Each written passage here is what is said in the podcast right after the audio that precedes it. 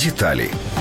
По делу так называемых крымских террористов в России удерживаются Олег Сенцов, Александр Кольченко и Алексей Черний. Они обвиняются в подготовке взрывов в Симферополе. По так называемому чеченскому делу в российском заключении находятся Николай Карпюк и Станислав Клых. Валентин Виговский и Виктор Шур обвинены в шпионаже на территории России в пользу Украины. Также в России удерживается Сергей Литвинов. Кроме того, по так называемому делу Хизбут ут-Тахрир в России задержаны замглавы Меджлиса Ахтем Чайгос и еще семеро крымчан. Удерживают в Крыму и сына лидера крымско-татарского народа Мустафы Джемилева Хайстера. Очередным политзаключенным стал заместитель председателя Меджлиса крымско-татарского народа Ильми Умеров, имеющий кроме украинского и российский паспорт. Его обвиняют в призывах к нарушению территориальной целостности Российской Федерации.